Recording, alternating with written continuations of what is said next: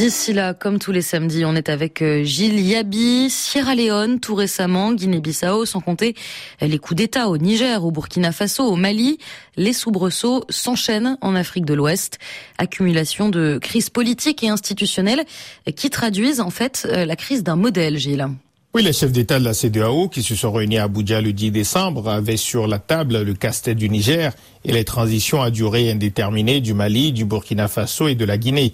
Cela faisait déjà beaucoup de dossiers pour une CEDEAO dépassée par les événements politiques de ces dernières années. Mais il a fallu ajouter la Sierra Leone où une attaque matinale surprise le 26 novembre dernier a coûté la vie à au moins 21 personnes, majoritairement des militaires. Les autorités de Freetown ont qualifié cette attaque d'un camp militaire de tentative de coup d'État. 80 personnes ont été arrêtées. L'ancien président Ernest Koroma, désormais considéré comme suspect, a été assigné à résidence. Cela témoigne de tensions politiques et sécuritaires sérieuses quelques mois après une élection présidentielle dont la sincérité des résultats n'avait pas convaincu tous les observateurs. L'attaque du 26 novembre ne peut pas être dissociée de l'existence de ressentiments forts au lendemain de la réélection controversée dès le premier tour du président Julius Maadabio. Également évoqué euh, pendant ce sommet la situation en Guinée-Bissau. Il y a une quinzaine de jours, la garde nationale et la garde présidentielle se sont affrontées et le président Mbalo a, dénoncé une tentative de putsch. Le président Mbalo a sans doute tenté de convaincre ses pairs qu'il a été victime d'une tentative de coup d'État et qu'il ne pouvait que prendre des mesures exceptionnelles, comme celle de dissoudre l'Assemblée nationale. C'est en effet ce que le président Mbalo a fait le 5 décembre. Dissoudre le Parlement présidé par son adversaire politique principal, Domingo Simoes Pereira, le leader du Parti africain pour l'indépendance de la Guinée et du Cap-Vert, le PAIGC. En juin dernier, c'est la coalition menée par le PAIGC justement qui avait nettement gagné les élections législatives avec 54 sièges contre 29 pour le Madame G15, la famille politique du président Mbalo. L'article 94 de la Constitution de Guinée-Bissau interdit toute dissolution de l'Assemblée nationale par le président dans les 12 mois suivant les élections législatives. La décision du président Mbalo est donc une violation flagrante de la Constitution.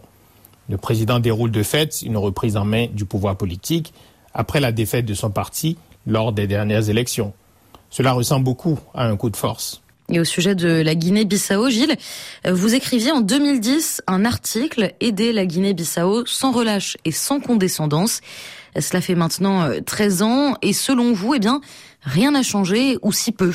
Oui, dans cet article, je parlais d'une suite malheureuse d'opportunités manquées dans un pays qui semble incapable de sortir du cercle vicieux où l'instabilité politique, les violences soudaines, l'impunité garantie aux soldats, la faiblesse de la classe politique, la corruption d'une partie des élites, le sous-développement de l'économie, l'anémie des finances publiques et l'appauvrissement de populations résignées se nourrissent les uns des autres. On en est exactement au même point aujourd'hui, avec entre-temps l'ascension politique de la personnalité d'Umaru Sissoko Ambalo, victorieux inattendu de l'élection présidentielle de décembre 2019.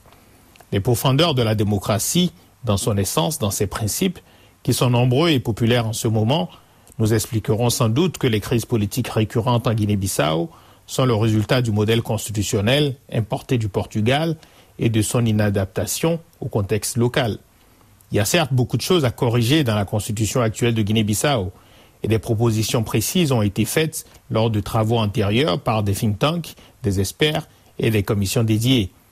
Mais il faut peut-être reconnaître que la combinaison de la ruse et de la force, l'absence de limites dans les coups tordus, au cœur des pratiques de dirigeants parfaitement conscients des conséquences de leurs actes, c'est ce qui détruit toute lueur d'espoir en Guinée-Bissau, comme dans d'autres pays de la région.